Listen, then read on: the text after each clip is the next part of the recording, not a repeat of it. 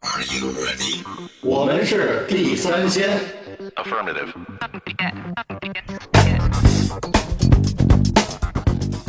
您您不忙的时候好，哎，我是老许，我是野人，我是杜萨，哎，这个今天呀，咱不说今天，咱先说上期主题。上期咱聊的是什么？球盲聊球球，你聊个球啊？对，这 还有这个京都球侠，这个再过一个月，咱们这世界杯就要开幕了，咱这这个热点算是对，赶上赶上这波终于赶上这波赶上这波了。而且我我因为我在一个另外一个播客群里边嘛，发现另外一家播客和也咱们在聊球对撞上了。啊。他们也是球他们是吗？那个请了一个足球学校的那哎个教练，，那人家专业了对，人家可以就是比如还搞一些成人的那个培训，孩子培训，，还卖课，哦，有带货。你看这就有商业有带这货咱们这个只有回忆杀，他他那是商业这宇宙的尽头就是卖货花钱傻，所以咱们这个今天咱们倒回去，咱们来一个反反流量的，反流量。其实也不是反流量，就是前一阵儿比较火的一部，这能叫网剧了吧？那肯定网剧，对，叫《唐朝诡事录》。嗯，哎，这是一什么剧呢？其实是一个以这个大唐啊盛唐时期的一个这个背景来讲述的，有点神鬼色彩，有点这个迷幻色彩的这个悬疑探案剧。悬疑探案剧唐睿宗是吧？唐睿宗，你想他是狄仁杰的徒弟，嗯嗯，那这就是就是武则天后边那个。呃，武则天后边这部剧的时候，狄仁杰都都死了十好几年了，是不对是？，他主角是刚才说的这个苏无名，苏无名，是狄仁杰狄公的不是后代，差点说是什么后代，关关门弟子，对，关门弟子。磕头，这个这个拜师学艺的这么一嗯个，他算是一侦探，你说还是算是一个就司法官吗？司法官，他一直你看他是呃是都尉，然后是司马，对吧？他是管的是刑事这一我觉得他应。该是狄仁杰和李元芳的拎包了，李元芳在里边也有啊，李元芳演的那谁嘛，那谁他爸爸？那谁那个 画师他爸爸是那吏部侍郎还是叫什么来着？具体官职，哎，这官职啊其实就是一个这个剧的点，就是他做了大量的考证，然后呢，所有这些官职都不是咱们。哎，咱们其实看很多古代剧，你可能知道一丞相，知道一个吏部尚书，什么兵部侍郎之类的。但是这里面他因为用了很多大量的是唐朝的官制，唐朝因为距咱现在也比较遥远了，哦对很多人其实不太不太了解，就是这个唐朝官制，而且呢，它是从地方到中央到禁卫军全都包嗯，全都有。所以这官制体系弄就是考证的非常复杂，所以好多其实我们也都不是特别熟悉中间到底谁高谁低，谁管着谁。对啊。观众来说是值得一搜的，一搜的，对，这是给大家的一个小知识点。啊。对，这这是苏无名，还有一个主人公叫卢凌风，哎，贵族少年贵族少年啊。是？吧？是这个禁卫军，也就是这个金吾金卫，金吾卫这个卫的高富帅。这个对对对。高富帅，嗯，中郎将，中级的一个军官啊，也是一个中坚力量，应该算就是他不但是高富帅，长得帅，武功好，他的姓氏还不一样，这跟咱们现在又有一些不同的地方。姓卢，对，崔卢李氏，高文大家的这啊个，按这么着说来，他的性格应该可以。就是他为什么上出来出场就这么牛逼，是吧？对对看谁都拿鼻子眼儿，恨不得拿喉喉结看你是也。是因为长得太高，嗯，而而而 对，而而且我觉得啊，他那种盛气凌人，他还不是那种小人得志，啊，他确实有那么一种贵族范。骨子里的，就我们家世带着我这个，对，是吧？范阳卢氏出来哪儿都是范阳卢氏，没错嗯没错，大家族出身，所以这他是什么呢？和这个苏明等于组成了一个侦探，侦探 CP 嘛，对侦探一文一武双男主双男主啊。这个他这个探案就是这侦探团里边还有两个成员，对吧？还有两个成员，就是一个是这个生于底层的哎，这俩人其实也是一废技师个对比，废技师，那演员叫陈创，也是一位就是资深的演员了。资深配角。呃，在这个整个这个侦探团里，他起一个什么作用呢？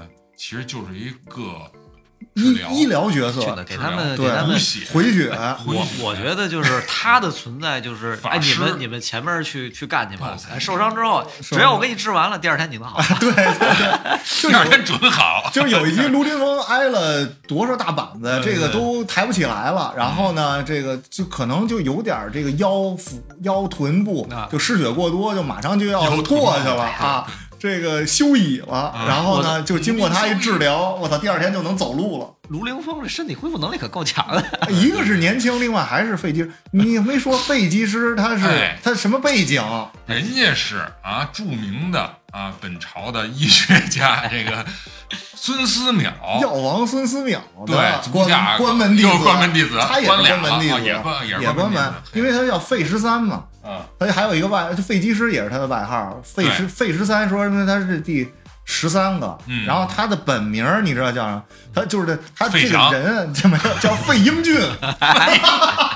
赵英俊，这里边这整个剧里只提过一句，哦，只提过一句被你发现啊，被。我发现叫费英俊，然后他为什么叫鸡师？是因为他爱吃鸡。爱吃鸡，他在那个唐朝的鬼市那个时候的这个对，鬼市就是一穷街陋巷，嗯哎，就是他这么一很下层的一个人。你看这这个组合就很有意思啊，一个贵族，一个官员，一个是来自下层阶级的这么一个药师。嗯然后还有一个呢，哎，也是有特殊技能的，在这团队里边，就是一个女性角色，就是刚才说这个是吧？兰芳、啊李兰李兰芳，对哎，那个演员啊，演的吏部侍郎的啊女女儿啊，你说那么个出现了李元芳，是李元芳，对李元芳不是李兰芳，那个他叫什么来着？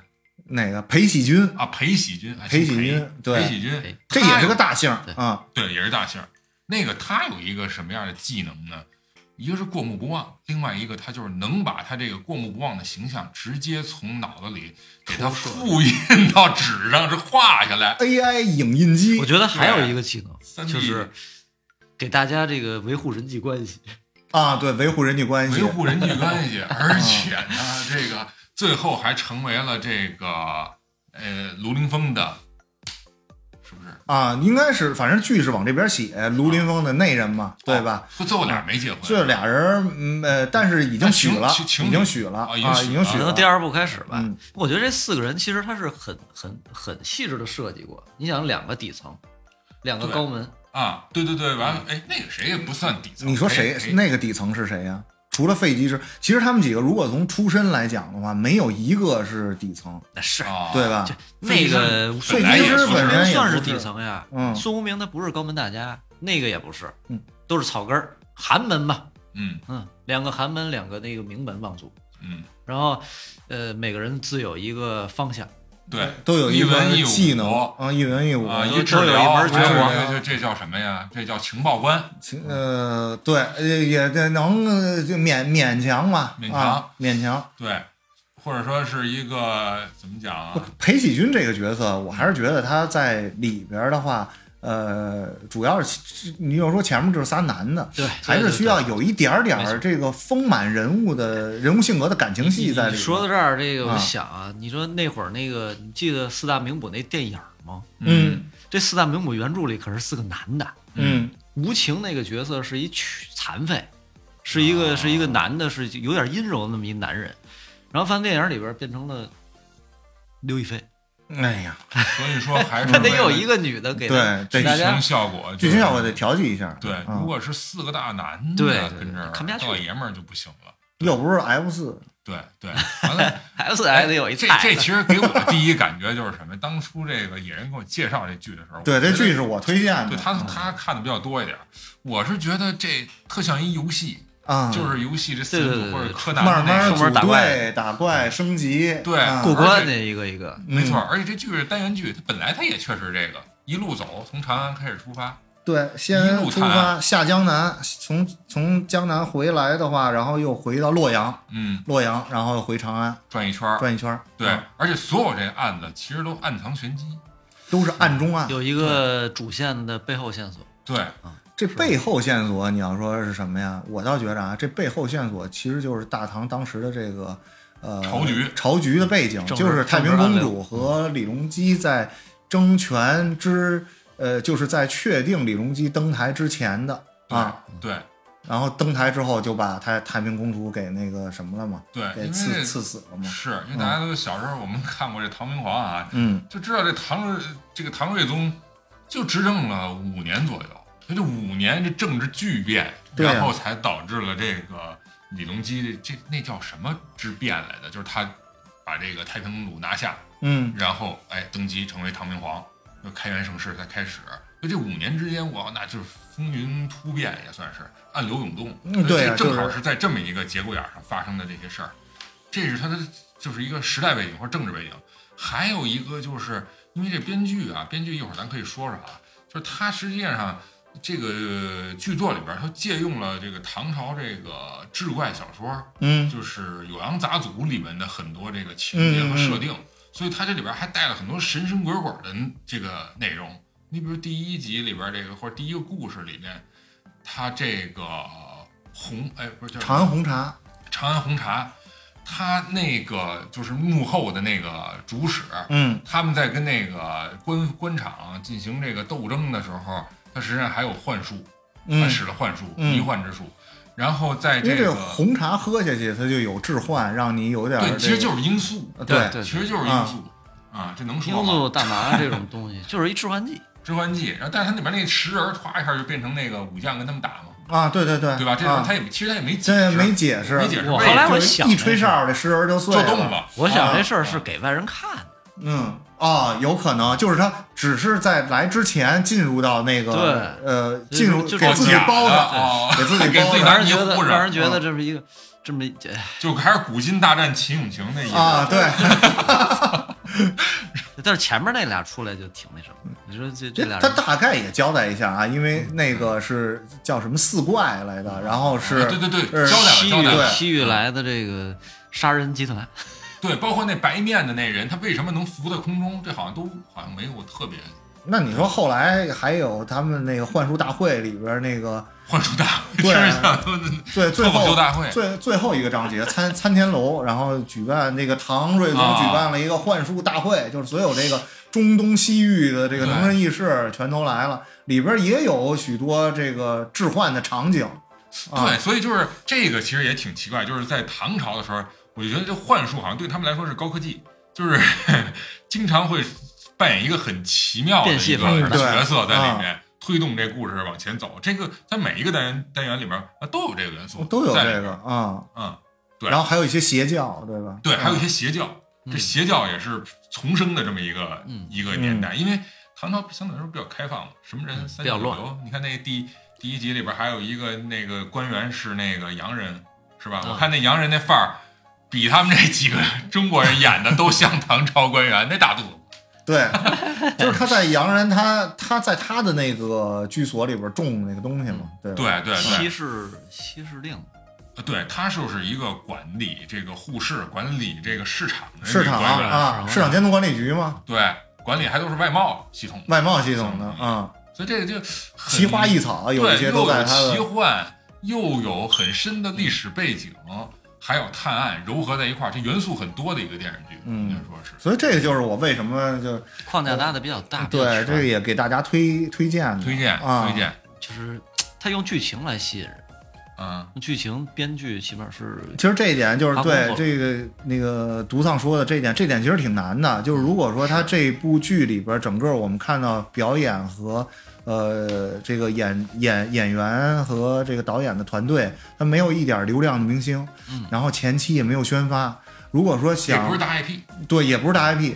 然后呢，前期如果想这个用内容来吸引观众啊，那观众首先对你们俩来讲，你得坐下来，我起码得看一集两集吧，我得拿出一段时间来，我得付出了，我才能动一点脑子，我才能被这剧吸引。嗯那前期没有这些的话，很容易就大家就都不会坐在这儿，不会摁着电视点这一下。我觉得是你得先说服这个呃平台呀、给你推这个这个这个窗口，嗯给你推这个栏位，嗯那你人家平台觉得你好，他给你推，推完之后自自然就有人点了然后这个就转起来了，嗯还是质量过硬。这这是。但这个演员演演员团队啊，之前也拍过许多。因为我对杨志刚，杨志刚本身的这个演员啊他跟这个郭导演这俩人就是，呃兄弟关系嘛，对吧？难兄难弟，难难兄 郭导就一直想给这个弟弟啊，就是包装他弟弟啊，嗯所以从一系列之前什么打狗棍啊，亲兄弟，亲兄弟，嗯，亲兄弟，对你好多人，你看你也不你不知道这个亲兄弟为什么一个姓杨，一个姓郭，讲讲这个，对吧？他其实是呃兄弟俩人啊，一个随爸爸，一个一个跟着母亲的姓儿的啊，但是两个是亲亲兄弟。然后里边的这些演员呢，除了是他们公司的，你看那个卢凌风是他公司旗下的艺人哦，啊，卢云峰是他旗下艺人。然后里边许多的角色，你看那个太平公主嗯是那个呃导演的媳妇儿，对吧？？啊，然后呢，最后还会出现一个小叫花子，嗯小叫花子那个出现了之后，就是在最后啊嗯，那是杨志刚的那个亲儿子，郭家军，对郭家军，所以整个人这部剧肥水不流外人田，然后既不需要特别大的。整整不起演员。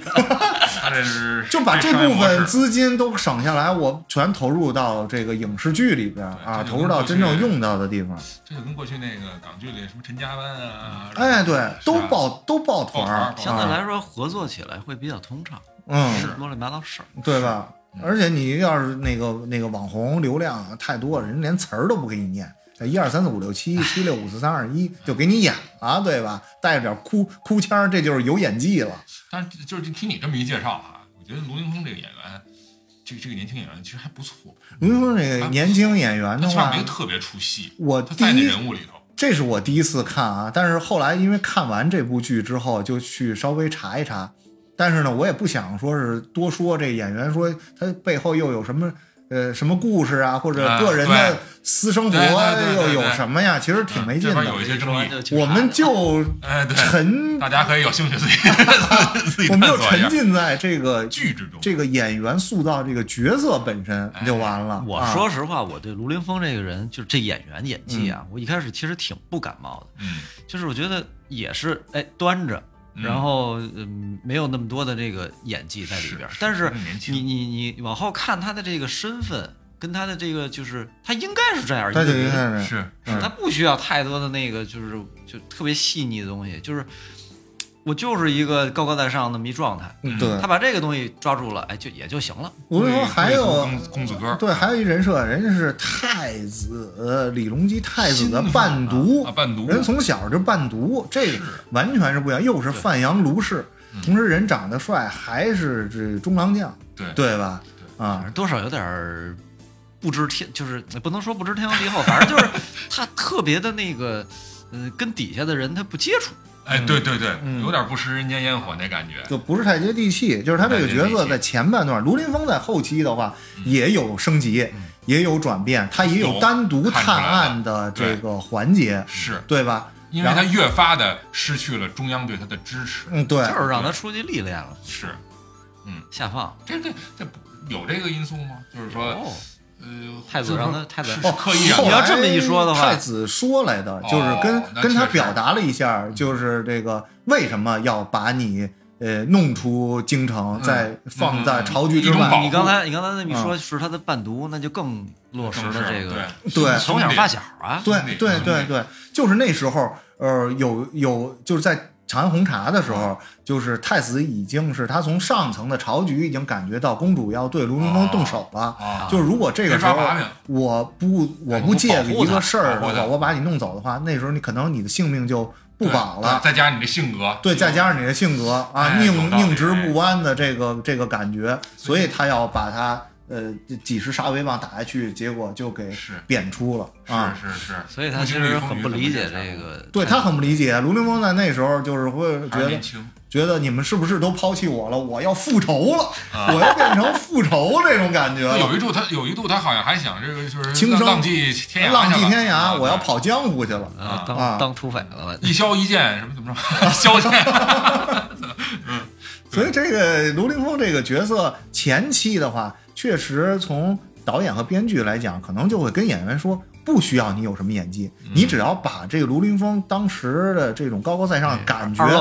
表演出来就行了。那么卢凌风这个演员呢，在后期需要他有一些变化，但是确实啊，年轻演员、嗯这个变化的没有我们想象中的那么前后对比那么大是，啊，但是完全我觉我个人觉得完全驾驭了这个角色。哎，仿佛能看出点这个人物的成长性了。啊人物有成长导演还是就是这就说这个。你你亲内在的人比较了解，嗯他选择这个人，无论从形象还是演员本身的性格，对这个角色的性格是不是能贴？嗯，他哎，这个东西他如果贴的话，已经成功一半了。对呀、嗯。其实整个这这部剧啊，为什么推荐给你们俩？你们俩又不好好看 啊？刚才早上起来的时候，故故事，你说这个剧长，这个剧一共是三十三十六集哎，呦，超长片了，已经超长篇了长，片了是吧嗯？那怎么着就分就得看一十集的才行？哎呦，不不是也不是，那你《冰与火之歌》你怎么看的下去？你好几十集，他妈那这这 那是慢慢来呀，嗯就是就是这你也看可以慢慢为什么看啊日剧日剧一般是十几集，嗯十几集，嗯。然后或者说就跟就跟日本的十几季还是十几集？十几集嗯，就是一次可能它分那个春季跟秋季两季，这一季可能也就十三集，动画片来说嗯，二十三分钟，就它它是其实是卡着这个观众的这个注意力，嗯。或，者说他的这个收看的习惯来定的。但这只是一季，它一集长。你像那个那个《百上之云》，它一一季十几集，但是它分三季啊，对，是吧？我我倒反而觉得啊，就是三十分钟左右一集的话是非常合适。短，我我短不喜欢，我不喜欢，应该还是短。现现在其实40分钟往还是往长了啊，对，四十分钟到四十五分钟，这个。那得看这个剧是否能嗯把你吸引得住。哎，那你说《鬼吹灯》不是那个，就是那个那个云南是是现在演的什么来着？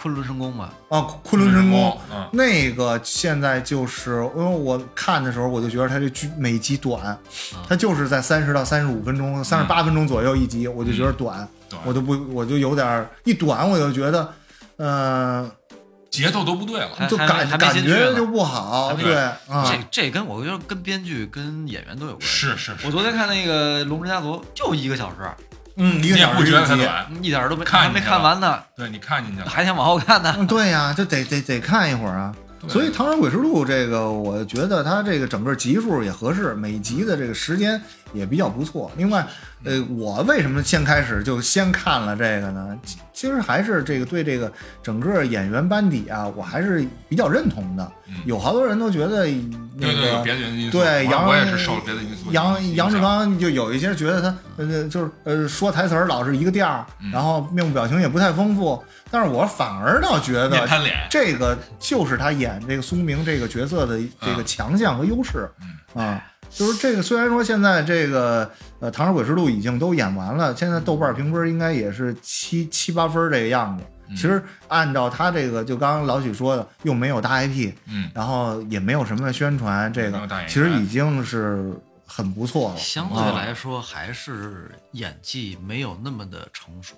嗯，就是我刚才一想啊，你说《狄仁杰》那片子，那是梁冠华演的，嗯，对，吧？对，这那这东西，这他的演员的演技，他肯定是不一样。是是狄仁杰不有还还有电影啊，是对吧？是是通天叫什么？不是一人演，就是这探案这个系列的话，大家只要有这个系列剧出来，我就先天性的我先加五分这就不题材题材好，这不容易拍也。不容易拍，是吧所以你看，咱从那个狄仁杰那么火爆到现在，其实已经时隔很多年了，真的是个这是年。我觉得这是一类剧，就是对呃，狄仁杰呀，少年包青天呀，包括最早那个金超群的那个包青天，对啊对对，然后再延伸一点，你说柯南嗯，嗯，是吧？就是什么金田一，对，就是这种。对。当然还还还不太一样，就是这个这个古装，你说这一条线是对的，古装这这个 柯南，柯南有点装。柯南也是一个小哎队，还有一个呢，都忘了大宋提刑官。啊大宋提刑官。其实也，当然那就你看，就前面还有一个个叫御赐小仵作，嗯，好像听过这名儿。御赐小仵作，这个演的也是这个仵作嘛。啊，，仵作，仵作对吧？啊。是从这个角度，其实苏明这个角色，他也在充当着嗯。呃有仵作的这个职能，验尸官的这个职能。嗯。好多他判案断案的这个细节啊、都是从他验尸嗯呃之中发现的，嗯。比如有勒脖子的呀，有哎毒杀的呀没错。哎，手上有这个胎记呀，其实。嗯，那、你看它识别。里边有呃前面就是这个石桥图的那个，嗯，那个其中有一段就是非常明显，他一定要开棺验尸，啊，对吧？一定要开棺，但是开棺验尸当时就会有很大的阻力。所有在唐朝，在中国古代的时候，这个这个人死为大，入土为安。嗯你如果这个再要把这个呃死了的人再开棺抛尸于这个日光之下，这是大不敬。嗯，而且这个南州四子又是在当地比较有有威望的，对吧？威望的文人，嗯对吧？嗯呃，亲人的这一波就有阻力，另外官场上也有阻力。当时的刺史就是始终呃不愿意点头做这个事儿，嗯。就是一旦你如果开棺验尸了，没有达到我们预想的效果，这个后边就是万千的问题和这个民愤，然后另外这嗯。个整个这个文艺界可能 都会对这个官场有些冲击。得开座谈会。啊，对，开社座会座谈会了文文化界的紊乱。公公开道歉了因为啊这这这个单元我没看啊，我嗯但我又有点不理解了，就是如果你说你看啊，从宗族势力或者说家属这块就没有要开棺验尸的这个动力哈，嗯公众不是官场也没有这个，都想是大事化小，小事化了。嗯，那你说苏明他们为什么非要刨根问底儿？一一个是有真相在里边儿，另外一个呢就是南州四子，首先那个死的这个被害死的这个。嗯。呃，是跟苏明有有关系。有关系的，哦。是他的一个故交。有个人情感。对所以如果说这个人是暴毙嗯，苏明首先从他内心里不信，啊，他根本不信这个事儿，因为他们有交集。嗯。然后他这回虽然被贬到南州以后，但是他还是特意，他见到这个刺史长史的时候，他就跟说过，说我见你们俩啊的时候，我们可能聊不了多久，饭我们也先别吃了。嗯，啊，我这个接风宴，先我先得拜会一下，或者说是我先得要见一下我在南州的一个故交。啊，但是这个时候呢，大街上就走来了这个呃那个丧来了丧丧队了啊，啊哭丧棒，啊，哭丧棒了，然后就来了，然后他一知道这个，马上就就去劫这个车了。其实他就要、要拜一下，要对死者有一个敬意，但是其实他内心里，我们看到这杨志刚这个表演，他嗯始终是不相信，嗯，会暴毙的不相信眼泪，啊，不相信会暴毙的身体这个事儿。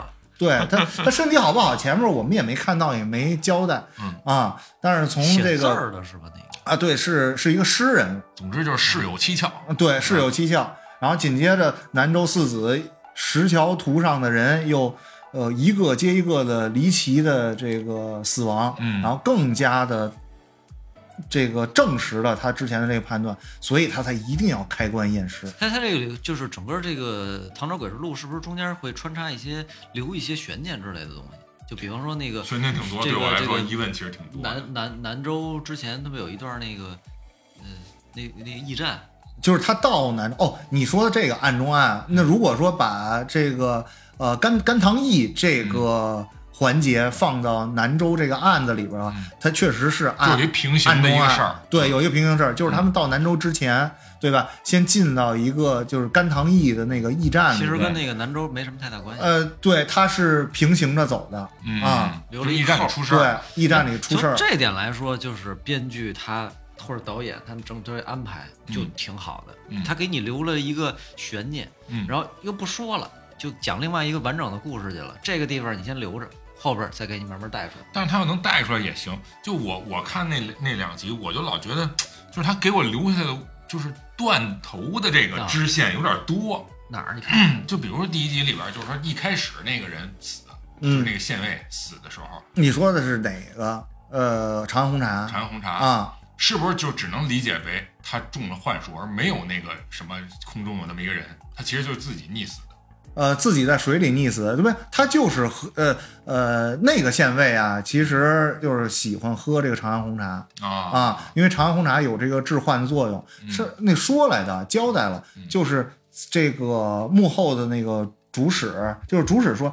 就是这上你的上一任的这个县尉已经马上要查到我了，对对对对对，马查到我了，他不能再往下查了。卷宗得然后给弄没了。对，然后呢，我就给他一个大剂量的长安红茶，就是比别人的那个致幻剂分量要更足。嗯所以这个时候他没想到他这么快的就欣然的他就喝下去了嗯，恢恢复之后，嗯喝完直接就溺死在那个院儿里的池塘里。嗯苏明不还躺在那个池塘里，还模拟了一下，吗那池塘连到膝盖到脚肚子都不到我当。时就想，这这院儿里这河水能有多深？对呀、它是一个小小小小鱼塘嘛，对，小池塘对，。但是因为我刚开始的时候对他有一种什么期待，就是希望他能有一些鬼神的，就是这种啊没没有没有，但实际上都是一场空，没有，发现其实都是那个红花的、这个不能有红茶的这个 置换作用。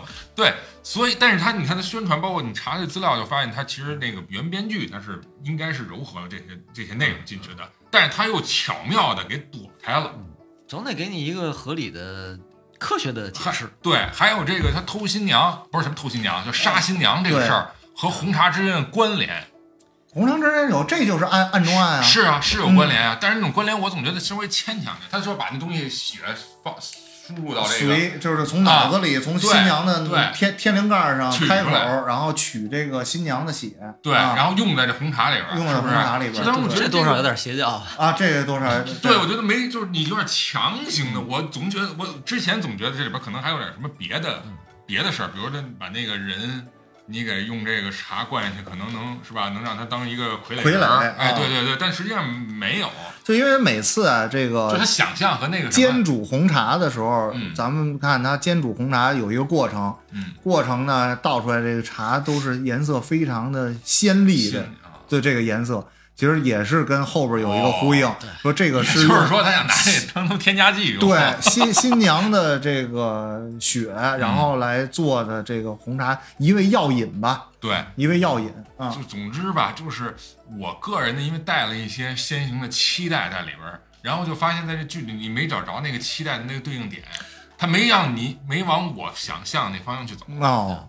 你明白吧？新娘新娘这个失踪案啊，呃，我倒觉得它有一些嗯呼应的是什么呢？就是呃，就是给这个剧又多一个标签儿，就是在第第一集啊，就有点微恐，嗯，就是对，就是是就是那个他为了带氛围，裴喜军在绑在那个大石头上，其实他马上拿那个那个榔或者那个钻头就要开开炉了。是啊，就有一点微恐。我觉得这个整个，因为恐怖片儿我是呃不太敢看哦，啊，恐怖片儿不太敢，但是这种微恐给我的感觉就特别好。嗯，嗯包括那脑袋没了那个，啊嗯。这个微恐啊，你看，这我觉得个就是恰到好处。尺度的问题。嗯。呃，尺度的问题，另外他怎么用这个结结构上啊，我给你看，我跟你说，昨天那个就是让我很震惊。我昨天不是看那《龙之家族》来了吗？啊，龙之家族，嗯。呃，已经演到第八集了，嗯。然后也算是有点剧透啊，就是，哎，两个大家族的人，其中有一个大家族的家主死了，嗯然后这些人呢就要去，他下边俩人去抢。嗯上面说完了，那个在当着国王的面儿，国王都已经不行了，快嗯，他跟那说说啊，说说说你们家女儿，你女儿是一婊子，你的这个你的这帮孩子是野种，然后嗯说你的女儿，你是盗贼旁旁边人说，旁边人说说你说嗯，是是那个就是荡妇，然哦后这老刘光站起来，我他妈要割了你的舌头。刚说到这句话的时候，嗯，后边那直接把脑袋给哦，就一半就没了，嗯，然后就拍一特写镜头，这舌头跟那儿弹了两下。那不行，那这这个播播不了，这都得变成马赛克或者模糊的那个嗯啊，然后说说了一句：“你可以留着你的舌头。哦。但是那个节奏好像还挺好。”就是这嗯种让你特别的那个，呃，对，所以我就觉得。这个剧吧，就是开头这几集让我为什么觉得有点没太看进去，就是节奏，就总觉得有点怪。开头的节奏，你反而倒觉得，我倒是觉得，就是因为长安红茶的这个，我才看进去的。啊，就中间会看看到一个，呃，还有一个单元，就是讲的是那个梦中梦，啊就是梦与现实的这个、啊对那个剧的时候，我看如果它是放到最开始的话，嗯我倒觉得我有点儿，呃，就是大段的独白和这个梦境和现实之之间的穿梭，我觉着有呃，倒有一点拖沓，有一点慢啊。啊，他是讲的是，呃，比如比如咱们俩在呃，不是，他不是托梦，就是我们同时进入了一个梦境，啊在梦境里，我分不清楚我是在梦境里 行凶还是杀人。拍一个那个什么什么，就是什么来着，《盗梦空间》没没没讲明白。他是怎么着啊？就是夫妻俩，就是假如说是同床的时候在一起睡觉，然后我做了一个梦，我是梦见，嗯、这个我呃，他是梦见他妻子在一个在一个庙里跟一堆人坐在一起，坐在一起坐坐还是坐做什么？坐在坐在一起，坐在这一堆人的中间儿，或者跟几个他不认识的男的在一起。然后他呢、啊是从那个窗户这边看见的，然后他就拿着手里的书往里一砸，他就啊跑了。嗯这时候他这是他的梦，嗯这是他的梦。嗯，然后他媳妇儿的梦是什么呢？是那椅他子飞正正他正在 跟这些人在一起的时候被东西砸中了，哦，结合上了。结合上了。这一块儿它其实就是，呃，化用了《酉阳杂俎》里边的一些故事。啊，酉阳杂俎》里边有有有，其中有一个故事就是这么说的，就是两口子开一店，嗯，开一店是在郊外，就长安郊外，就是马马嵬坡，就是那个那个沙那个嗯杨妃，哎，对对，那那地儿，一片树林里头开这么一店。你说这这黑店本来就挺挺挺瘆人的，对，有点像黑店，但它不是黑店，就一茶棚似的那类似那种。因为他有一女的，有一女的在他们那店周围就河边上哭，他们家孩子就把这女的给请来了，说怎么回事？说他们家人都死了，说受就是那个强钱也被那个强盗抢走了，然后呢就是就好心就收留他了，收留他以后，这个人就在他们家做一些女工，嗯还能会会缝衣服，做的还特别好，就超出一般的好，就觉得这东西这料子都不是人间能用的料子了。然后这老板娘觉得，哎，要不然这样吧，你收留这女的当我儿媳妇儿得了，嗯也是也是他儿子救的嘛。哦结果呢，就很快结婚。洞房之夜，这个女的，就是老板娘和她老公也就做了一个梦，嗯就嗯梦见她儿子说：“快来救我，那鬼已经把我胳膊都吃了。”嚯，然后她老公说第一次没梦着，说醒了以后发现说你这是别别做梦啊，就别嗯想人家是洞房夜，你别嗯别打扰人家，接着睡，接着睡，他儿子又做梦说那个快来吧，我脑袋都快吃没了。这时候她老公也梦，你看这梦就和那个现实就有关系了。对，他们俩就赶紧去他儿子那个洞房，推开门推推不开，就是他把里边反锁了，就好不容易弄开以后，一一滩死尸，那厉鬼还在那儿，看见他们噌就跑了，就是那。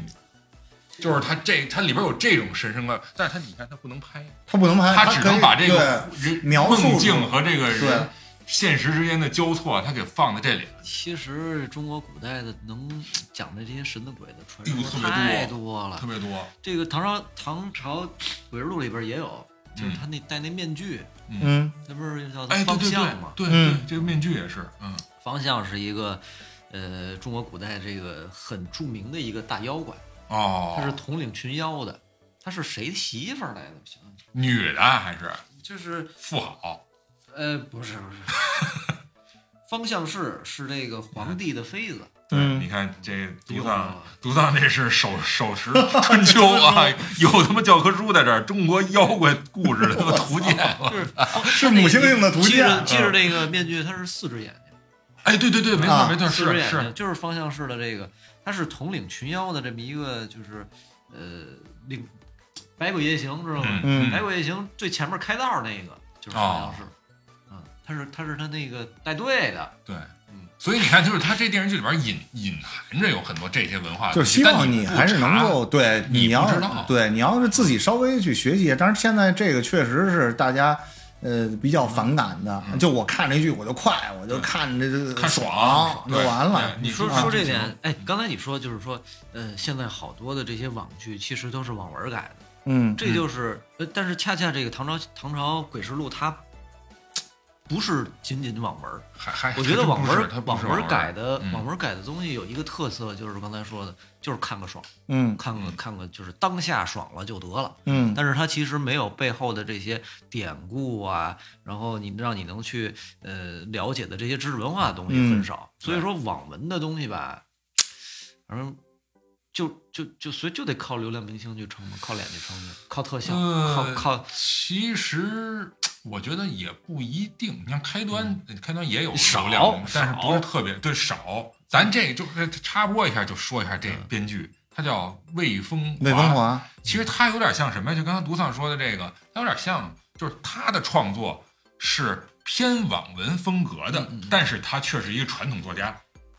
我说这网文啊，嗯其实网文作家里边也有写的好的，也有写的好，真的写的是很好的嗯，但是大多数哪哪个行业都是对二八定律，那对不好的都是多数。对对对对对，就我说这魏红华的意思是什么呀？就是他其实挺追现在这种大家的这种喜好度的，就是他他写都是什么民国抗战和那个就是历史奇幻结合，嗯就是这些领域他都涉足，而且他和咱郭导的这个合作，他不是这一不是一应该是御用的这个什么角色，嗯他原来勇敢的心也是他的编御剧，用编剧，对，所以他涉猎的还挺广，就是这人脑子挺飞的，我就觉得，你看他这这抗战剧是吧？手撕鬼子他也能拍是，编剧，然后奇幻也能拍说说到这编剧，就是我是觉得编剧打造杨志刚宇宙，作家还是不一样，，嗯编剧跟作家还不一样。就是你知道那个乔治马丁，啊，乔治马丁就是写那个《权力的游戏》《冰与火之歌》那个作者，他本身自己也是也是个编剧。是我觉得编剧跟小说最大的区别就是，他在某一集里边，他得有起承转合，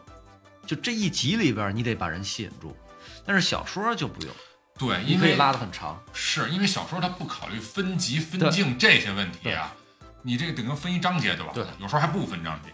那这这但是剧集呢，你有一章节框架跟这儿，对，你就在章节我这章我写二十万字儿写也好，写十万字儿也好，我都是围绕这一个主题。对。但是你这四十分钟的电视剧，对。你就不能时间结构都给你限制在这儿，你就只能带着镣铐啊跳舞，对对对，对对对，带着带着镣铐跳舞，对编剧来说就是一个很很大的一个技巧或者制约，一个对。要求。对，我就感觉反正这剧，我只能说，因为原来看过一些郭导、杨志刚他们这个兄弟组合的其他作品，比原来强，比原来好，比原来好，但是还是仍然觉得嗯有点儿这就算不错了，对。这就这这在现在的这个电视剧市场，哎哎，那对，你就看。怎么比了，嗯就看怎么比。你现在横向比，现在这两天，呃，是那爱奇艺上又有什么呀？就是什么那个摇滚狂花，开始我还以为摇滚狂花是一电影呢。对，我看有人挺喜欢那个，对，我看以为是一电影呢，但是其实是它是也是一个电视剧。嗯，啊，它是那摇滚嘛呃是姚姚晨。对，啊，姚晨演的，然后里边还有那谁，嗯、呃，说相声那谁那孙子这叫叫什么来着？那孙子？方清平，不是，这俩人到到到嘴边儿上忘了，那叫啊常常远儿啊，长哎呦，长远可是现在比较活跃的一个一份，，啊但是里边长远的戏份好像不是太多。所以就你看，但是你看你对比哈，你只能对比同档期的，嗯，就是这种，就是咱还是框定到历史、悬疑、探案，哦，这个没有没有，就我就啊还是说，所以天然的就有加分儿，一一对，就是，产量还是太少了。你看过去说明它确实还是不好拍，的不好。拍。你看，我还是说，就是说点缺点，也说点这优点。我老是嗯平衡着说，就是这剧确实它，你就无论是从调色上，嗯画面调色，还是从服化到服装，嗯包括刚才说那官职的这个考据，嗯，这个道具的设置，还都不错人家还有特效呢，啊。还有一些还有特特效 可以，我觉得还还可以。还可以还可以不止五毛钱，后边儿后边儿比鬼吹灯强多了。对，就是后边儿那个，我觉得跟《鬼吹灯》，你要说是这种呃投入啊，或者演员班底啊来讲的话，肯定《鬼吹灯》那个投入要更大，对吧？演员肯定要更有名然后呢，呃，版权呀、各各各方面肯定投入要更大。嗯，但是这个《唐山鬼事录》里边后边啊就有这个，比如说那个驼神的那一段儿，它会有鳄鱼，对吧？嗯然后还有就是，呃，后边参天楼之前的有一段，嗯他会在一个那个空空中别院里边养一只这个大熊，嚯，那熊还有一老真虎熊出现了，哎，老虎那个就是在。呃，长安红茶里边，对，你们俩就看了第一块就是是只能也聊也第一块儿。也是一个幻术，也是一幻术，也是一幻术都啊。是做出来的，是吧？啊，都是都是特效，电脑特效做的。就整个我是看完的这整部剧呢，我就觉得，因为它也是分几个单元嘛，嗯对吧？一个是长安红茶是让我开始最吸引进进来的哎，，进来的，进来的，因为它既有呃当时唐朝，因为它苏明在最开始就说了，大唐就是这一面镜子，嗯一面照的是这个花团锦簇，嗯一面是繁荣昌盛，嗯另外一面照的就是这个鬼影重重。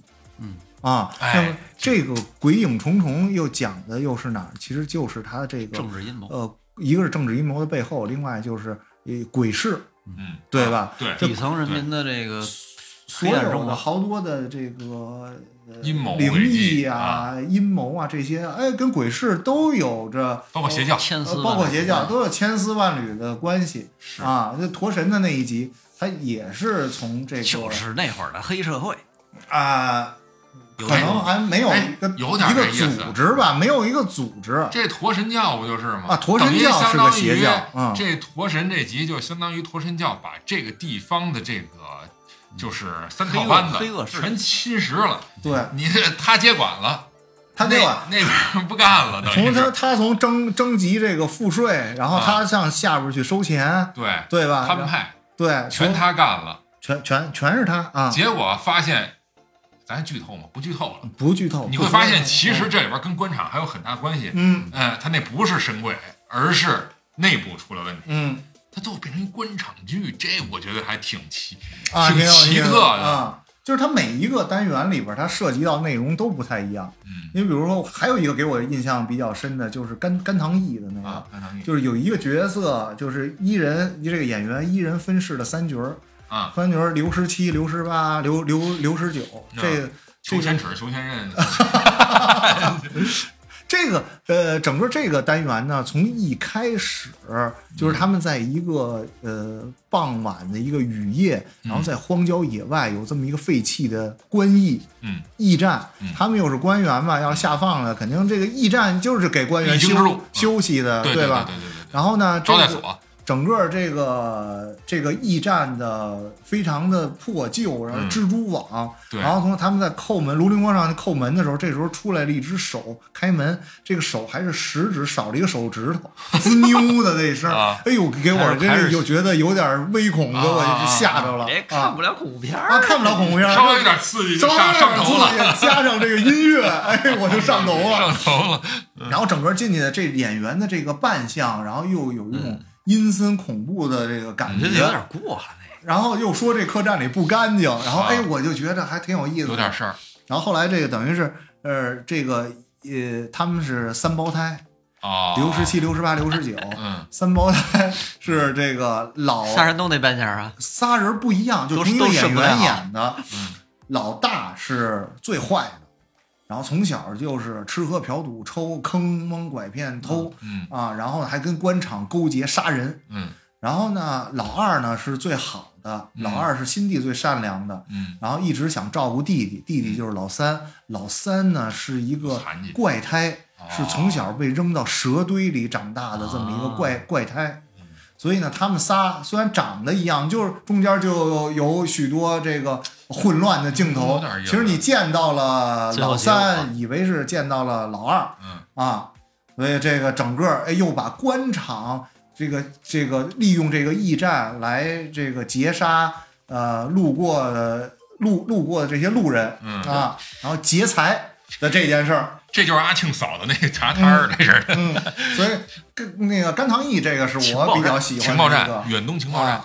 我最不喜欢的一个就是那个呃，就是梦梦梦境的那个哦，梦境那个啊，梦境的那个太飘了，呃，太飘了，而且那个演那个那个人的角色呢，就是有一点嗯特别的呃混乱嗯啊，因为他被人下药了。其实最后会落到是被人下药，然后呢特别的混乱，老是在切换啊，我就觉得有一些乱啊。这就你看跟他说我就剪辑有说就说到关系。说到这个探案剧啊，有现代剧有没有这类似的这种？你有想现代剧里边那就柯南，现在有一个我我印象有一个电影啊，就是就是年轻演员的，嗯演的是一个在公交车上炸公交车的一个，你那不就是记得？开端吗？开端，对对对对对，啊就开端就是开端。嗯，那个那个算是一个呃，它因为是无限流，然后因为无限啊无限就给你框在这里边也是，这那俩人不得不对什么叫无限流？我一直也不明白这好多人就是就是也在说嘛，其实就是循环嘛，啊。就陷入一个循，你也打破这个循环，但其实这循环是有 bug 的，我觉得是，嗯，这其实有小说里好多说这个是给我我印象比较深的，最后拿高压锅要炸公公交车，这个对对，呃给我印象比较深不。断的返回原点，不断的去那个返回原点，对，多多一点线索，又多往前走了一步，对对吧？对嗯对，然后最后阻止犯罪，嗯，就这么一个过程。现在现代剧这种探案的，像《法医秦明》算是类似这种。算算是啊但是你说就是这种，咱就说这种形式啊，他是那种四人组，然后成团队的去破案。最近这几年，就影视剧里好像少，那那那要多的往前翻，那就是重案六组了，变成、啊，就就没有什么特别但是重案六组又是他先期就有这么一组织就在这儿，啊对只不过大家有各司的分工。你要你要说季节和那个谁，他有什么特别明显的？哎、对对对，团队概念分工没有，啊，没有。你他有点什么，再往前倒，有点像过去不是日 RPG 本，对，不是 RPG，不是 RPG 不是 RPG，啊，再往前倒，有点像你看日本那会儿拍了好多，嗯，就什么东京刑事什么刑事，他那好多都是就是刑事组一个老警官带着几个人，嗯然后那种特挺多的，所以我所以我在想，你说就这种古装的，就是唐朝诡事录的这种，如果是搬到现在来，它的呃是不他是应该是一什么样子呃啊？对，是不是我是？觉得不太可能发生在中国都。嗯、所以它加入了很多当时朝代的这种文化背景，然后这个人物的状态，嗯才才能有这么一个东西出来。其实我我在想什么呀？就是说，你像现在的这么多古装剧啊，它是不是呃换了现在的服装什么的，它也能成立？但是现在很多的古装剧，我就管他们叫装古剧，嗯装装成古代的哎哎，是穿那套衣服啊，穿一套衣服啊，对说的时候现代人职场剧，不是职场剧就是他们那个前段时间那个伦理剧，嗯，风起洛阳，嗯。啊，风起洛阳嘛，风起呃风起风起陇陇西西风起陇风起陇西风起陇西。还是马风风起洛阳是另外一本书，也就是就是我反正我看来看去，它就是现代谍战剧。嗯，哦，那个说挺腹黑的，就是就是比较其实还好，整个比较阴那个啊，剧本跟那个演员都还好，就是他的这个整个过程，就就像是你放到现在也没问题，嗯，那么个状态。风起陇西没看，但是我就是呃听说就是比较呃比较腹黑，比较阴，我还是想看对，是阳光稍微这个正 啊，你说风格是拍摄的风格，对，啊，就是该亮堂的就亮堂，人物该热热闹闹正向的就正向。稍微有点微恐感，你就适合看少年包青天。必须在阳光普照之下，嗯稍微有点阴暗不行不行。对你看啊嗯，这个就是又说到我说动动漫这块儿，你就适合看柯南，嗯，让你看金哎金田一就不行。可是柯南有的人说那有些单集也挺更你这这这个条件都接受不了的话，你说那些更阴暗的、恐怖的啊，阴暗就是包括那什么阿加莎的那种阿加莎呃的，那个那个侦探小说那种，那那这更是需要这个深度去去了解的。是，哎，我刚才又回忆了一下，因为我看可能美剧稍微稍微多一点啊，就是美剧里边有一个原来高分的剧叫《疑犯追踪》，啊。它那个就是有点神秘色彩，嗯但是每个剧基本也都每每每每一集基本是就是阳光普照之下，嗯他顶多就是追这人，有点像终结者那种那种感觉，对神探亨特那种感觉的，但他有有有神秘背景啊，嗯他那个有点分工，就是那二人组是一个在前面我得打，就是能动作片拍动作片那人，后边是一什么电脑电电脑达人。哦黑客对，那是一瘸子，他没法出去，他只能在后边进行这啊个背景调查呀、什么这些东西，给提供信息啊。好多的这些剧都是这种，就是嗯，有一个动画片儿，应该啊算是一神作了，神作，叫英文叫 Cowboy Bebop，宇宙牛仔。宇宙宇宙牛仔，我只知道星际牛仔那星际牛仔就是星际牛仔，就啊是，那不。一就是一堆牛什么的啊，不不是不是，他他是在呃也是就参考现在这个《唐朝诡事录》这事儿啊，嗯。他是应该什么年代？呃拍摄年代应该是在二十九几年的片子，啊它还是四比三的那种动画片儿。哦，电视那个，然后故事背景发生在宇宙了，嗯故事发生在宇宙，呃，主人公一共是就是在一个飞船里边，呃，男主人公是一个落魄杀手，嗯。呃呃，女主人公是一个被冰冻了多少年的一个，也是一个就是呃赏金猎人吧，嗯。然后还有一个退休的老警察，呃，还有一个天才黑客少年，也不知道是男的是女的，呃就这么一个组合，反正没有一正经人。是这个吗？这个。对，这个好像是九三年，我记得是这风格九的啊。九八年，回去找找看看去。特别这是一个这是真的是一个神作了。就是嗯为什么这么说啊？就是它是每一集都是一故事，嗯基本上每一集都是它很节奏很短的。嗯，很节奏很快，而且它这里边的剧情吧，嗯、很离谱，嗯都很离谱，但是又很又很圆得上。然后每一个人的我的还挺喜欢。每一个人的这种性格非常的明显非常的非常有张力。有点侠探，嗯什么神探，嘎嘎姐他是吧？那原真有点像嘎姐的。那个大尖鼻子，嗯，渡边信一郎他的那个算导演，他算赛博朋克风格的吗？哎有有那么一点儿。有那么一点儿吧，但是呃不太是，他没有那么多的机械肢体在里面。哦，没有那么多的机械文明在里面，但是它是宇宙的这种，呃，穿越啊、虫洞啊、这这跳跃的这种感觉，哦，就是它也是一个小团体，嗯，然后去解决一个又一个的问题，也是有这个分工的，是吧？对，嗯，但是这种这个呃漫画啊，或者呃动画片啊，就是它得它得让你啊更快的进入这个角色，所以它的呃比较的紧凑。嗯但是像咱们这种电视剧呢，它本身就有一个真实的历史背景在那儿，嗯，然后同时这些呃人物哈，我倒觉得啊，必须就是背后有东西的，啊。我我看上去我才觉得他这个呃他有质感。啊啊，而有厚度。你上来就跟我说他是一个呃什么角色，什么角色，什么角色，嗯对。让我呃只只能认为是这样往后看，就没有没有质感。呃铺啊垫铺垫啊！你一说这是嗯这个是狄公的弟子，那个是药王孙思邈的弟子，这个嗯哎就能往前想，就得赶紧赶紧这样，赶紧 这对啊这这叫什么？这叫什么传手礼？叫什么手礼来的？这叫反正是他们都攥一下这个右手大拇指，攥着右手大拇指，小拇指还小拇指还得飞出跳起来，飞出来，哎双飞啊样。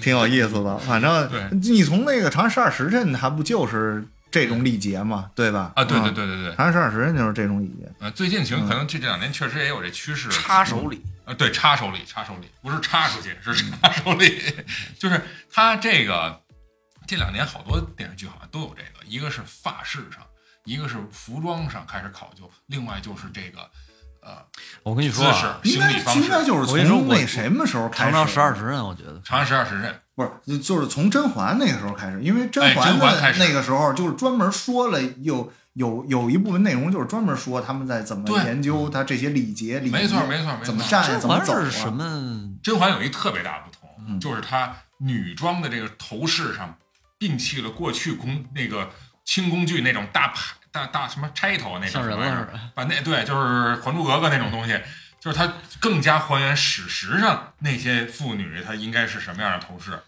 啊，这是一个挺大的一个，包括着装也是啊。得考据了，考据得找这花些这历史学家去去研究我说那长安十十二时辰为什么？就是之前咱也说，十二时辰的这个服化道，他们是从日本请的，哦，嗯，是从日本的这个大河传那那些人去请的，因为日本你看过日剧或者看过日本的这种电视电影，太好了，那是正，因为其实为什么？因为人的东西都留下来，对，恨不得正经就是嗯，祖传的宝对贝，而且和服其实就有唐代服装的这种这种因为它就是风格在里边。你你唐朝让日本人来做，嗯，那 那日本那个唐朝盖的那庙还在呢，啊，对对对，京都，所啊以、呃，所以还得花钱，对。而而且要重视那个忠文化，忠于当时的历史文化。忠于，历史文化，然后人家就会就是观众就会觉得哦，你把我带回了那个朝代，而且你是你们是认真的，我也认真看，你们也认真拍，对